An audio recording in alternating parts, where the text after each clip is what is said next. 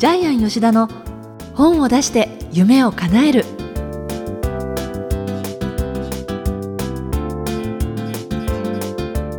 小林まどかです。ジャイアン吉田の本を出して夢を叶える。ジャイアン今回もよろしくお願いします。はい、よろしくお願いします。あの実は私たちのこのテーブルの真ん中にですね、はい。ある一枚のカードがキラキラしながら光を帯びはていこれですね。置かれているんですが、はい、実はこれジャイアンの学生証ということで、はい、えーめでたくね青学の大学院に入学したってこう試験が受かったっていうのをこの番組の中でも去年発表したかと思うんですが、はい、まあ、あの1ヶ月くらい前4月になって、ね無事入学式も終えられえ、て、ねいかがでしたか？実際入学式え、どんな様子でした、入学式はですね、青山学院の体育館でやったんですけどもなんと大学のすぐ隣にありまして、3000人ぐらい入る会場があるんですね。えでそこを2回に分けてやってたみたいですけども。ええ。でジャイアンはですね最初はあの不形席に通されたんですけども。いやあの学生ですって言ってですねちゃんと学生の真ん中のですね、壇上の近くに座ったんですけども。で実は入ってからまあうすうす気がついてたんですけど入ってから気がついたのは、はい青山大学院ってキリスト教の学校なんですよね。あそうですよね、ええ。はいい。や、はい知らなかったです。いやいや、もともとあのジャイアンあの18の時に、ええ。東京に来て駒澤大学受けたんですよ。はい。なまあ、なぜ受けたかっていうと、えー近くで五本木でですねラーメン屋やってたおじさんのですねすぐ近くにあったんで、へーまあ、そこに遊びに来たかったんで受けたんですけども、まあ、はい落ちたんですけどね。落ちて浪人したんですけども、あでまあ、結局その時も駒澤大学が仏教の大学知らなくてですね 受けてたりして。まあで今回ね学長が面白いこと言ってました。すごくまあいろいろ皆さんいろんな方が壇上に立ってですね、えーお祝いの言葉を述べてたんですけども、はい。学長の言葉で非常に面白かったのは皆さんはこの大学に自分で選んで試験を乗り越えて入ってきたかもしれないけどでもそれはね違うんだよって。神様が皆さんを導いたんだよだからこれはもう運命はもう決まってたことなんでその神様が導いたことに恥じないように4年間を送ってくださいって言われまして。なんて素敵なこと素敵な言葉でしょ、ねえ。ーですから皆さんがこのねジャイアンのポッドキャストを聞いてるのえもはい。実は皆さんが選んでんではなくてうん。何かに導かれて聞いてるんだ、そう考えるとこの人生のご縁もそうですし、え今あるこの自分自身の現在地ももうそれぞれの人がそういう意味ではそうですよえね。ねだからあのこの出来事は偶然だって思って生きてるのと、ええ。違うんだって何か意味があるんだと思って生きてる人ってはい、多分結果が違ってくると思うんですよね。そね。それを多分学長は言いたかったんじゃないかなと思うんですけど、どうでしょうか？素敵、素敵ですよね。ええ。はい。実際あの大学院っていうとそれこそあの 父兄に間違われたってねジャイアンが言うくらいあのやはり会社勤めされてる方とかも多そうでした？えっと、ちなみにあのジャイのクラスは10人ぐらいしかいないんですけども、ええええ。中にはですねあの NPO で皆さん聞いたらもう誰も知ってるような地雷撤去の NPO の方でですね地雷ではなくお花をくださいみたいな本を書いてる、えー NPO の理事長さんがいたりですね、ちょっとお名前は言えないんですけども美容専門学校で多分日本で一番大きなあの美容専門学校の副校長先生がいたりですね。そういう方とジャイアン同級生になってるんで面白いです。はい。そこでのご縁でまた本が生まれそうですよね。えー、また新しい本もあると思いますし、ね皆さんあの、まあ、学生もいます。えー、22歳、えーもう大学大学を卒業して大学に入った純粋な学生もいれば、はい中国人の留学生が3人いるんですよね。みんなリーさんっていう女の子なんですけど、リさん、リさん、リさんで分かりやすいんですけど、はい。中国人の女の子がいたりですね、もう本当バラエティーなんで面白いです。はい。ちなみにどういう科なんですか？はえっとですね、舌を噛みそうな名前なんですけども、うん青山学院大学院総合文化政策学研究科文化創造マネジメント専攻修士課程、えー全部で30文字以上あるんですけども。覚えられないです、覚えられないです。私も未だに未だに見ないと言えないです。はい。今アンチョコ見ながら言ってるんですけどはいじゃあこれから三年でしたっけ？えじゃあ3年間なんです。研究生なんでちょっと3年間勉強します。すごいな。じゃあこの番組の中でも例えばちょっと真新しいこととかこんな研究をとかね大学院の中でのニュースもあったらぜひ教えてください、はい、また。あの面白いです。ちょっとねえー。大学の先生の頭の発想が面白いですああね、はい、ちょこちょこ教えていきます。はい、えーそれではジャイアン吉田の本を出して夢を叶える今回も最後までお楽しみください。はい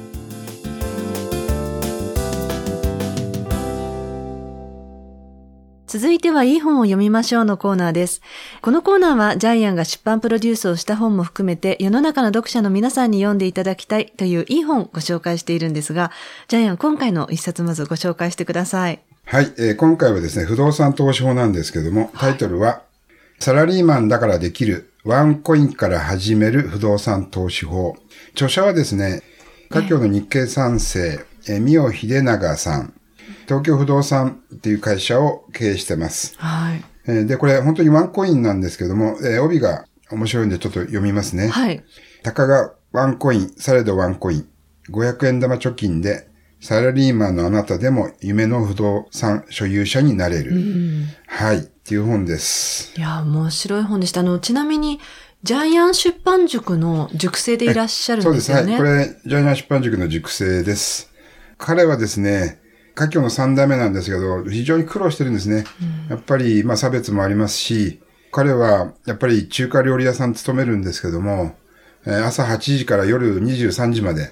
で、給料は36,800円。ちなみにジャイアンも新聞配達してた時には、はい。えー朝やっぱり3時起きで夜まで働いて、給料は5万6千円でしたね。月に。月に。ただご飯と、ご飯は食べられるし、えー宿はね、寮ですけど、寮で泊まれるんで、えええーやってましたけども、まあ、なるほどね、結構きついでしょうね、やっぱりね。でもその、そう、だから月に36,800円から、もう人生変えたいって言って、この不動産投資というものに入っていくわけですよね。。あのーまあ、ちょっと本には書いてませんけど、やっぱり中華料理で周りはやっぱり、まあ日本人もいれば中国人の方もいるんで、かなりいじめられたみたいですよね。あ、そうですか。えーまあそういう苦労した話も聞いてますね。ええで、彼はやっぱり苦労して苦労して、どうしたらあのお金から自由になれるんだってものすごく考えて、スタートしたのはまあ不動産を買ったんですけども、まあこれが非常に一発目で当たったんですけども、一軒目250万円で買うんですね。はい。千葉県のボロボロの木造住宅です。本当にボロボロなんですけども、そこを猫をえー十数匹飼ってる人に貸すんですけども、買った時がだいたい200万ちょっと。で、月9万で貸すと年間108万なんで、これ年利45%なんですよね。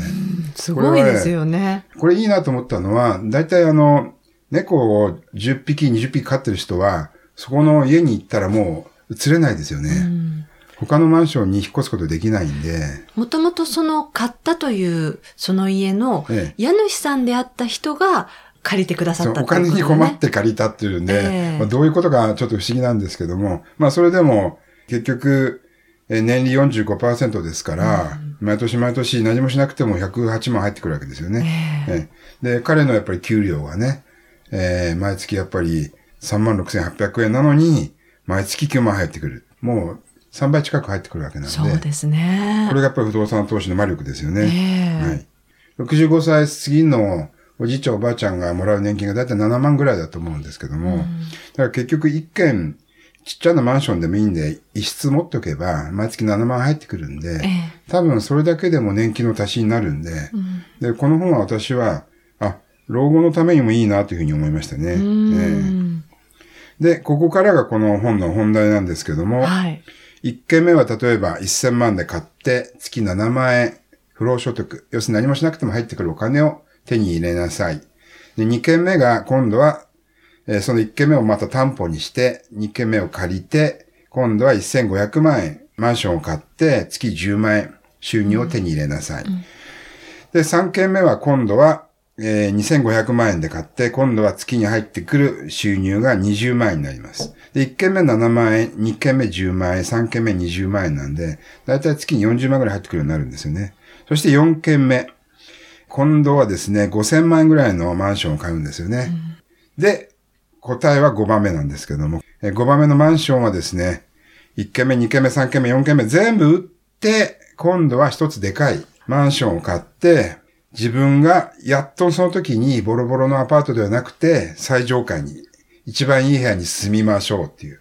まあ実際まあ、この著者のミオさんはそこに住んでいるんですけども、という形でですね、それが誰でも特に、えーサラリーマンだからできる方法っていうのがかなり事細かく書かれてますね。そう、私この本読んで驚いたのが、とにかく具体的なやり方っていうのがものすごい細かく書かれてますよね。はいで、これ一つ一つやってったら、不動産投資っていうと、私も個人的に、いや、なんか、まさか自分がやるっていうイメージすら湧かないなって思っていたんですけれど、でもやりたくなったんですよね。そうなんですよ。ねさっきね、話し合ってこのてね。本読むと、あ、できるかもとか、全く違う世界ではないなっていう感じがして、はい。すごいね、不動産投資に、こう、親近感湧きましたね。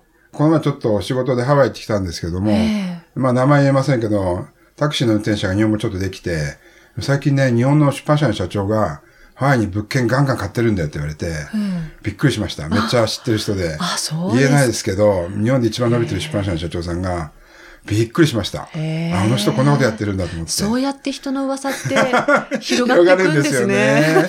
まあここにいる人は多分知ってますけど、まあ、ちょっとラジオなんで言いませんけど、えーだからちょっとね、まあ、ハワイはちょっと遠くて見に行けないんで、えーまあ、ジャイアンはもし買うとしたら沖縄かなっていうふうに思いましたけどやっね。ぱり沖縄好きだし、沖縄ですか？本で唯一人口が、あの、伸びてるので、出生人口毎年1万人、えそれから移転者が2万人なんで、そうなんですか？え町がね、大きな町が毎年ね、3つできてます。すごい。はい。ですから、ジャイアンこれから、もしかしたら、沖縄に 不動産投資してもいい？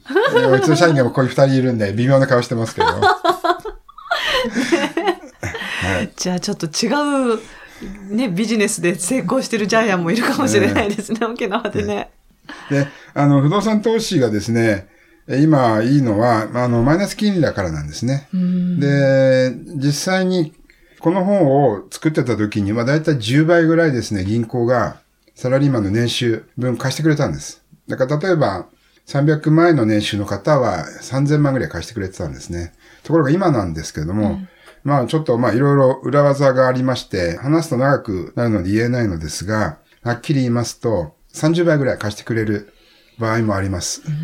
ですから年収500万ぐらいの方は、1億5000万のマンションをもうすでに一棟丸々買って、それで家賃収入年間3000万みたいな、そういうことができるようになりました。はい。やっぱり不動産の投資のメリットっていうのがですね、あの、非常にサラリーマンに向いてるんですよね。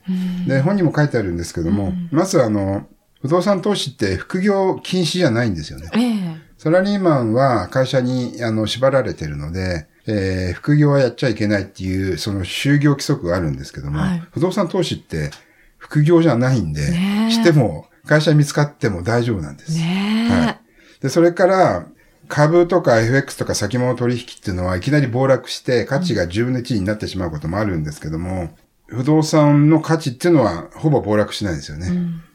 で、ずっと例えば、えー5000万で買ったワンルームっていうのは、そのまま5000万の価値ってそんなに暴落していかないです。あと、そのもう物件があるので、担保価値があるので、いざという時にはお金に換えられる。で、5000万で買ったやつをちょっと苦しんで売ろうと思って4000万、500万で売っても別にいいですよね。で、自分が住んでいて、売っても住んでいた期間の家賃を相殺したら利益が出るかもしれない。それから、えーインフレにもデフレにも強い。で今、あの、時代が混迷化して、閉塞して、混沌としてるんで、いきなり物価が上がっても、あるいはデフレになっても、えー不動産自体は、それに合わせて家賃を変えていくことができるんで、だから結局世の中がどんなに不況になっても、インフレになっても、デフレになっても、不動産を持っていると、定期収入が入ってくるわけなんで、ですねこれが結構強い、安定してますよね。あともう一つ最後なんです。5番目なんですけども、不動産を持ってるとですね、信用価値が得られるんですよね。あ、不動産持ってるねって。で、ちょっとね、あの、みおさんちょっとばらしてしまいますけど、いいですか？あのですね、みおさん、あの、結構合コンとか、最近結婚して子供さん生まれたんですけども、ええそれまであの、結構合コン出てたんですけど、ええその時にですね、わざとすごい汚い格好をして、行って、女の子いる前で自己紹介するときに、はい、僕無職ですって。で、みんな女の子ドン引きしますよね。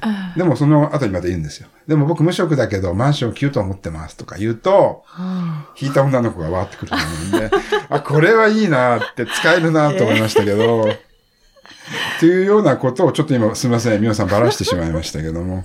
実際に皆さんどういう雰囲気の方なんですか？皆さん、あの、本当にあの、優しそうな顔をしているんですけども、あまりにもちょっと人が良すぎてですね、人のために一生懸命動くんで、自分が結構損することがあります。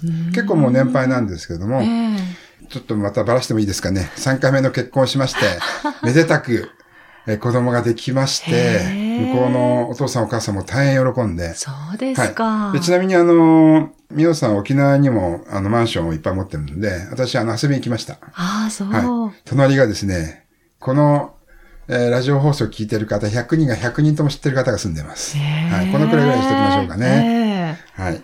ということで、そこにちょっとね、遊びに行きました。そうですか。じゃあ、沖縄つながりもいいですね。えじゃあ、この本の眼目なんですけれども、はい何でしょうか？えっ、と、眼目なんですけども、お金の奴隷ではなくお金の主人になれ。えっ、と、まあよく言われるんですけども、えーまあロバート清崎さんが一番最初にこの言葉を言ったと思うんですけども、私たち人間ってやっぱり、えーお金のために働いてる人が99%なんですよね。はい。で、社長でもですね、結局はお金のために働いている。えーお金から自由になっていない。じゃあ、奥さんとか主婦が、自分はお金のために働いてないよって言うけども、でも夫がサラリーマンだったら、結局夫の収入によって食べてるわけで、はい。夫が会社クビになったら食べていけなくなるので、普通の主婦でもお金の奴隷ですよね。学生でもそうですよね。親が学費を払ってくれるんだったら、えー親に依存してるわけで、親が勤め人だったら、結局はお金の奴隷になっているっていうことで、それを考えた場合、ジャイアンは幸せなのは、好きなことをして本を書いてね、食べています。今はいろんな本を出したい人のサポートをして、えー食べさせてもらっています。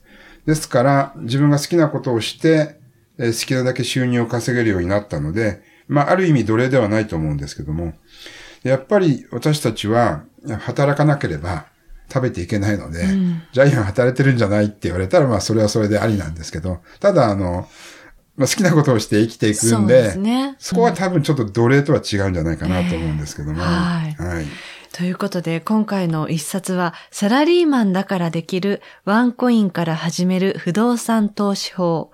え著者の方は、三尾秀長さんということで、一冊ご紹介いただきました。ありがとうございまはい、した。ありがとうございました。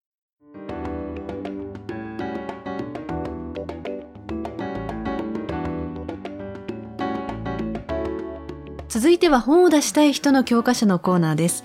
このコーナーは本を出すプロセスで出てくる問題を毎回1テーマ絞ってジャイアンに伝えていただくんですが、今回のテーマ何でしょうか？はい。本は3つの大好きで書く。私たちがですね、えー本を書くときに、まず一番最初に考えなくてはならないのが、著者が本を書くときに苦しんだり、えーまあ悩むのはいいんですけども、えー本を書いた後にまた、こんな本を出したくなかったっていうパターンが多いんですけども、それを解決するために、まず自分の属性というのを知っておかなければならないんです。属性っていうのはどういうもえっ、と、のですか、属性はですね、3つあります。ビジネスタイプ、B タイプ、プライベートタイプ、P タイプ、ソーシャルタイプ、S タイプ。で、この属性を知らずに本を書くと、著者が不幸になります。はい。はい。で、どういうことかを説明していきますと、私たちの夢は、えー例えば1億2700万人が日本に生きてますけども、えー、1人5つ夢をあげると6億個になるかというとですね、夢は6億個ないんです。たった3つしかないです。たった3つの夢の中の、またさらに歪償化されたやつを自分の夢としてはい生きていくのが日本人、あ世界の人たちなんですけども、ちょっとまあ簡単に属性を説明しますと、ええビル・ゲイツ君は自分の夢を5つ挙げた時に全部お金が主語になります。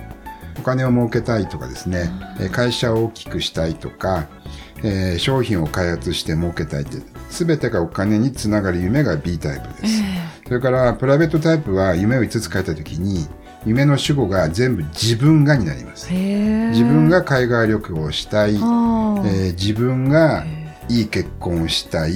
自分が時間とお金から、えー逃れたい、うん。えー幸せな家庭あるいは子供恋人を自分が欲しい全て自分が主語になります、これはいがプライベートタイプです、はい。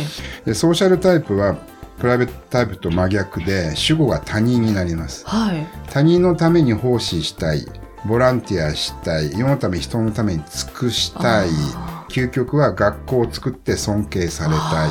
自分の夢じゃないんです。お金じゃないんです。ええで、私たちはたったこの3つの夢しかなくて、さらにその中の賠償化された夢。例えば電通でしたら、100人入社します。毎年。聞きました。電通の社員さんに。100人入ります。で、全員がラットレースで役員の椅子1個目指します。で、え叶うのは20年後、たった1人の人しか叶わない。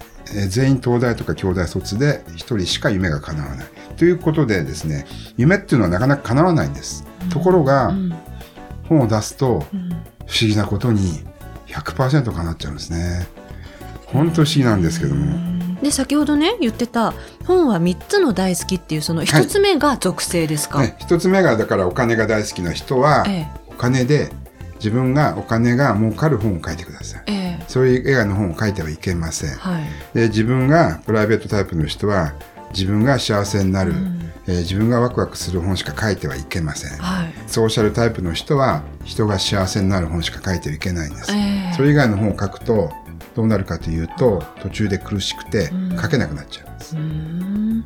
でその自分の大好きで書いた時に、はい、その著者の人はその本を書き終えた時それから本が出た時どういう風になるんですか、えっとね、めちゃくちゃワクワクするんですけどもこのプライベートタイプは移り気なので また新しい目標を見つけるんでその本は書いてから1ヶ月ぐらいは大事にするんですけども、ええ。もっとワクワクすることを見つけに行きます。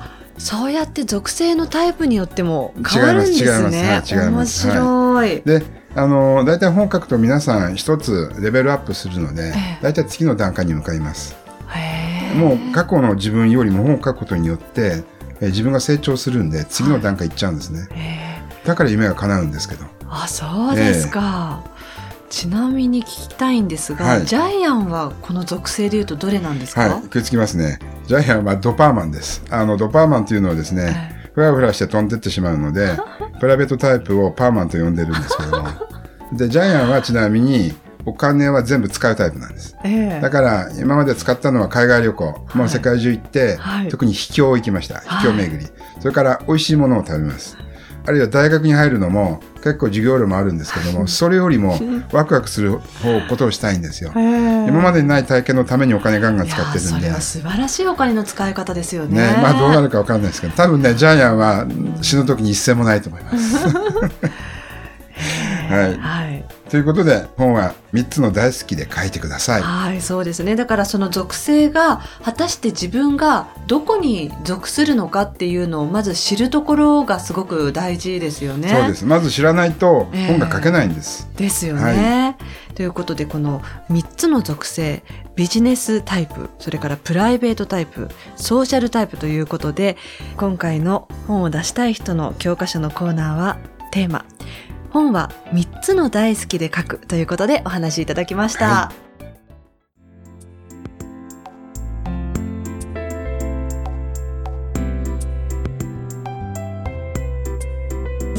ジャイアン吉田の本を出して夢を叶えるいかがでしたでしょうか、えーこの番組ではジャイアンへの質問もお待ちしています。天才工場のホームページご覧になってみてください。えーそれではジャイアン今週もどうもありがとうございました、はい、ありがとうございました。皆さん、あの、本を書くのもいいんですけども、不動産投資もありですよ。